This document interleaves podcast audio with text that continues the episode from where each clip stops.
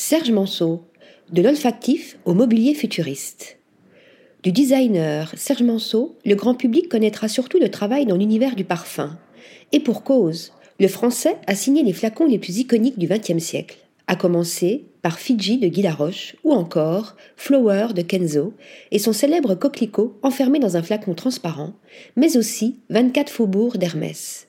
En plus d'avoir officié pour les grands noms de la discipline olfactive, Manceau s'est également illustré en tant qu'artiste, sculpteur ou encore designer. Un travail présenté lors de la première édition de Contribution Design à Paris via les pièces sublimes exposées par Demisch Danant.